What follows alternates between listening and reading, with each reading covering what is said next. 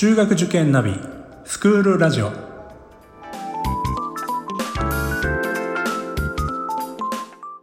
スクールナビゲーターののびるです。この番組は中学受験を目指すご家庭に学校の先生からの生の声や受験に役立つ情報をお届けするラジオです。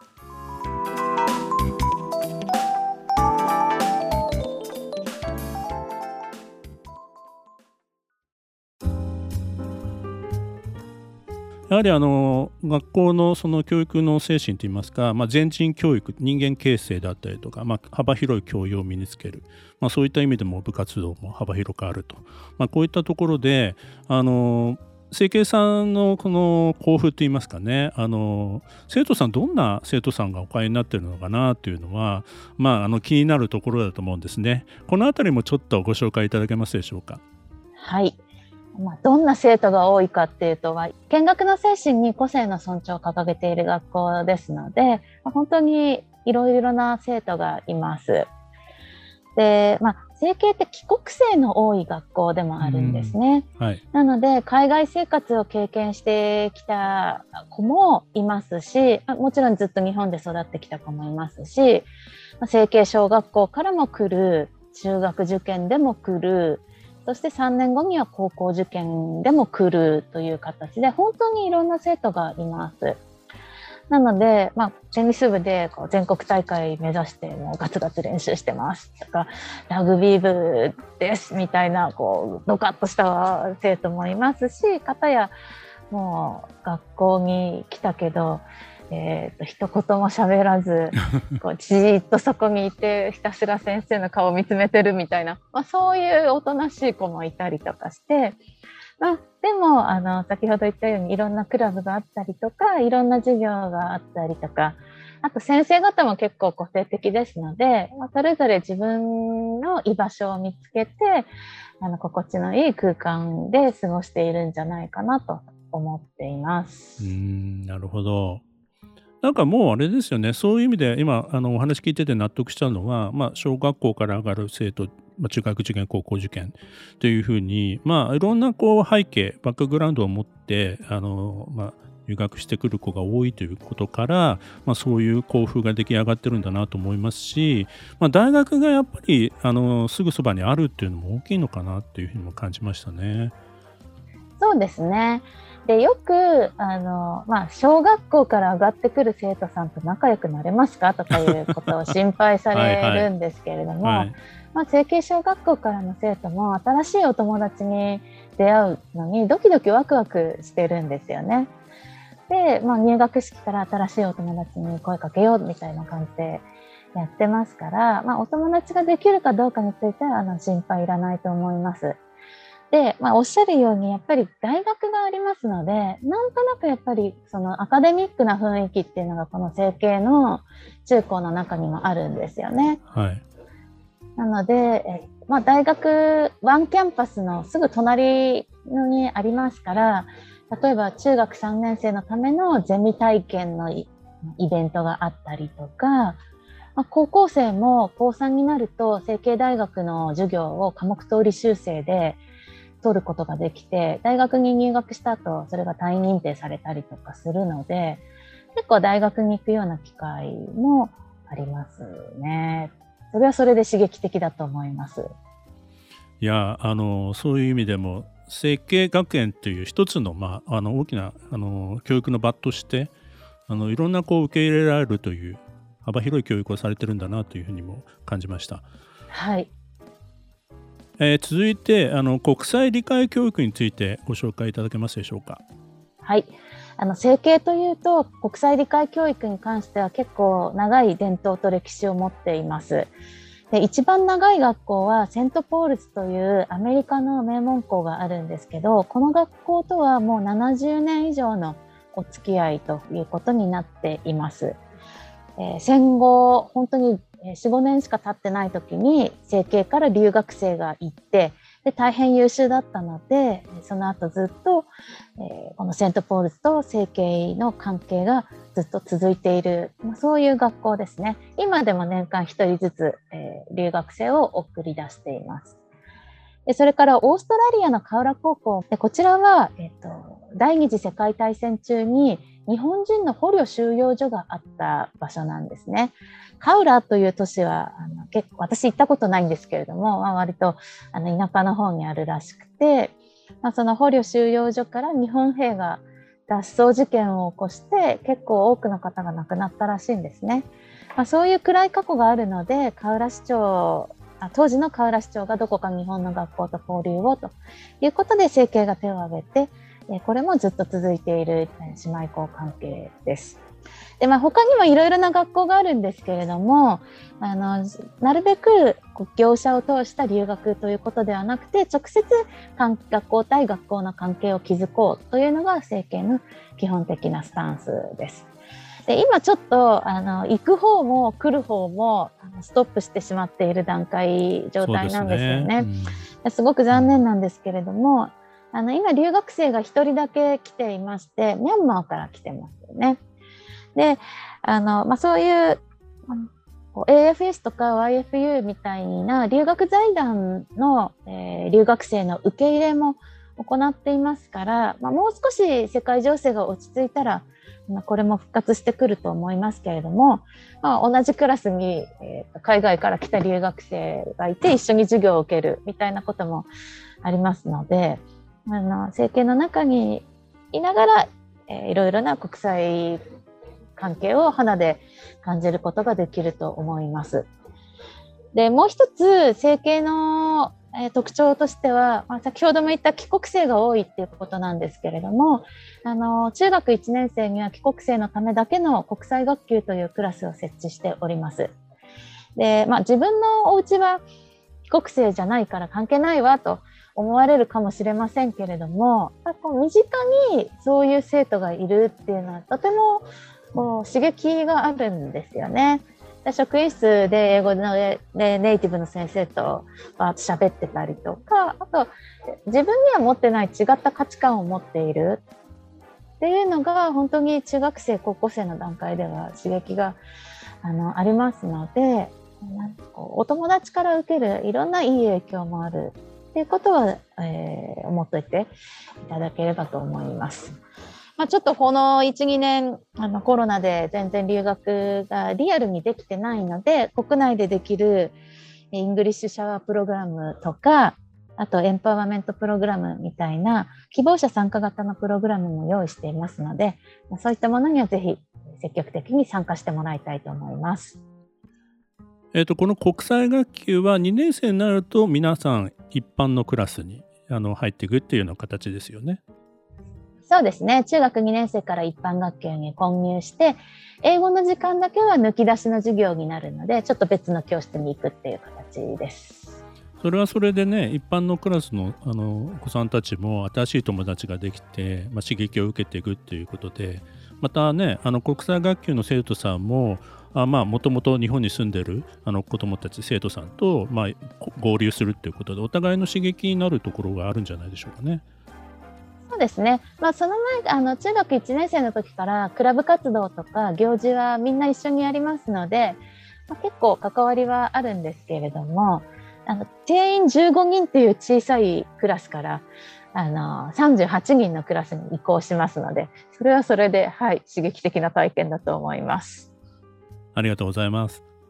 あの政経学研出身の方というと、まあ、政財界とか、まあ、あの芸術スポーツ幅広く活躍されている方多いと思うんですけども、まあ、そういったところで、まあ、あの進路のことについてちょっとお伺いできればなというふうに思ってます。えっと、成蹊高校を卒業した後の大学への進学なんですけれども今現状では成蹊大学への進学、内部推薦での進学が約3割です。で約7割が他の大学に進学をしていっています。でもし成蹊大学に進学したいということであれば内部推薦制度っていうのがありますけれどもこれは、えー、高校の3年間の成績によって決まります。でまあそんなに高いハードルではないので普通に勉強して普通に成績を取ってればえー、資格を得られますよということなんですが、大体8割から9割ぐらいの生徒がクリアできるような成績基準です。で、えー、もし成績が大変優秀ということであれば成蹊大学への推薦資格を3月まで保持したまま多大受験をしても良いという内部推薦併願制度という制度もあります。まあ、ただしこれはあの成績優秀者に限るということですね。はい。で、まあ、そうでなければ、まあ、外部大学への進学というのは、11月末の時点で内水願いを出すときには決めなきゃいけないんですけれども、まあ、この決定時期というのは比較的他校さんに比べるとちょっと遅めかなと。な割とギリギリまで迷っていいっていう、まあ、スケジュールにはなっています。で、えーとまあ、他大学進学ってなると、えー、国公立大学を目指す生徒もいますし、まあ、いわゆる私立の総計とかあの上智理科大みたいな学校はやっぱり、えー、人気があります。でそれとあと整形の特徴の一つとして医学部が多いというのがあります。で医学部は、まあ、なかなか現役では難しいんですけれども、えっと、去年は、えっと、筑波大学の医学部にこれは推薦え入試で合格したんですけれども、まあ、そういった、え優秀な生徒もいますし、まあ、結構医学部目指す仲間っていうのがいるというふうに思ってください。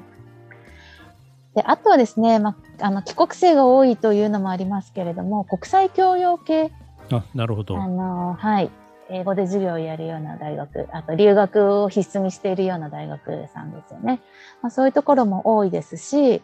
あと、えっと、芸術系でまあ、芸大で音楽とか美術っていうのもいますしあと数は少ないですけれどいきなり海外大学に進学しちゃうっていう生徒もいたりしてもし海外大学に行きたいのであれば個別指導にはなりますけれどもネイティブの先生がアカデミックアドバイザーとしていろいろアドバイスをしてくれますからそういった道もあるということです。で、まあ、個性の尊重ということはこの進学先についても個性の尊重でしてすごくこう幅広くいろいろな進学先があるということです。でまあじゃあこれどうやって整形さんとしてはどうして何をやりたいんですかとかどういう あの方向に進め進んでもらいたいんですかってことをたまに聞かれるんですけれども私たちは内部推薦をすごく強力にプッシュしているわけでもなく外部進学をプッシュしているわけでもなくそれはあなたの人生なんだからあなたが進路を決めなさいっていうスタンスで進路指導をしてるんですね。なので、えー、っとまあ、いろいろな進路企画があって大学の成形大学だけじゃないいろんな大学の先生が来てくれる模擬授業とかそれから卒業生を呼んで話を聞く会があったりとかあと成形大学の研究室訪問があったりとか、あと、もう他にも、まあ、ちょっとコロナじゃなければ、えーと、いろんな大学への希望者参加型の訪問企画があったりとか、なんかこう、自分の人生を考える企画とか、それから実際に受験について考える企画とか、まあ、そういういろいろな進路企画を経ながら、じゃあどうする？どういう仕事に就きたい？どういう人生を送りたい？じゃあどういう大学？どういう学部？じゃあそれは受験だねとかそれは成形大学にもあるよとか、まあ、そういうふうにして各自で目標を設定しそこに向かって頑張るように後押ししていくというのが成形中学高校の基本的な進路指導の考え方です。なるほどあのやっぱり出身されて活躍されている方も多いあの学校だと思いますので、まあ、そういった意味でもあのそういう、えー、先輩に来ていただいたりという、まあ、そういう機会も結構あるんですかね？そうですねあのあるんですよで、えっと、大学生に話を聞く会と社会人に話を聞く会っていうのが別々にやっていますので、まあ、実は今週末にも中学3年生と高校1年生に、えー、その卒業生の今度は社会人のの会ですねあの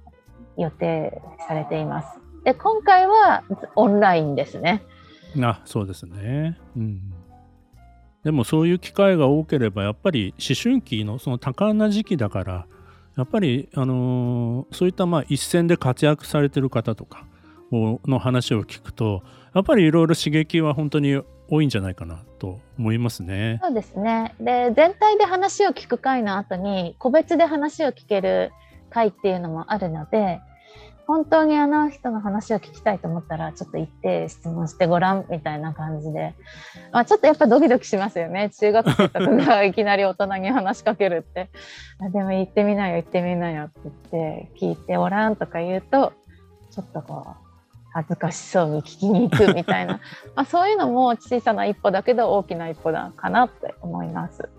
まあね、OB、OG の方っていうのは、もう全然その自分のね、母校であれば、いくらでも協力しますよっていう方、たくさんいらっしゃると思いますからね。そうですね。はい。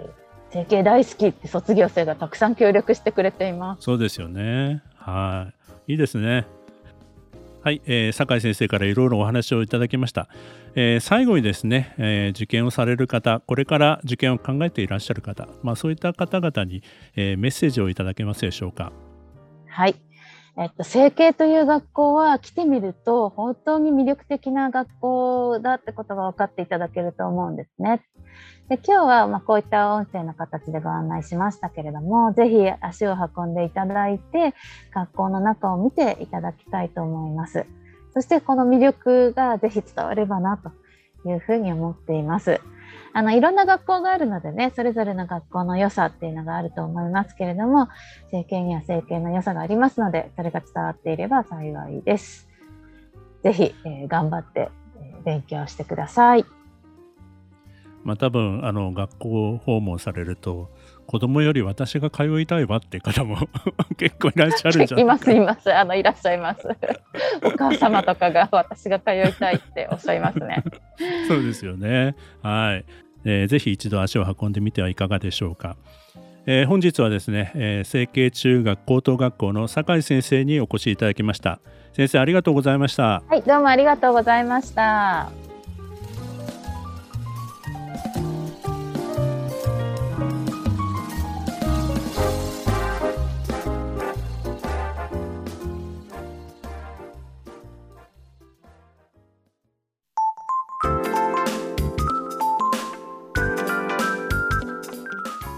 スクールラジオでは番組への感想、出演してほしい学校など皆様からのお便りをお待ちしております。また受験に関する質問や相談にもお答えしていきますので概要欄の Google ホームからお気軽にお寄せください。Apple、Amazon、Google、Spotify などの無料のポッドキャストアプリで購読やフォローなどのボタンを押していただくと更新情報が届きますので便利です。それでは次回もスクールラジオでお会いしましょう。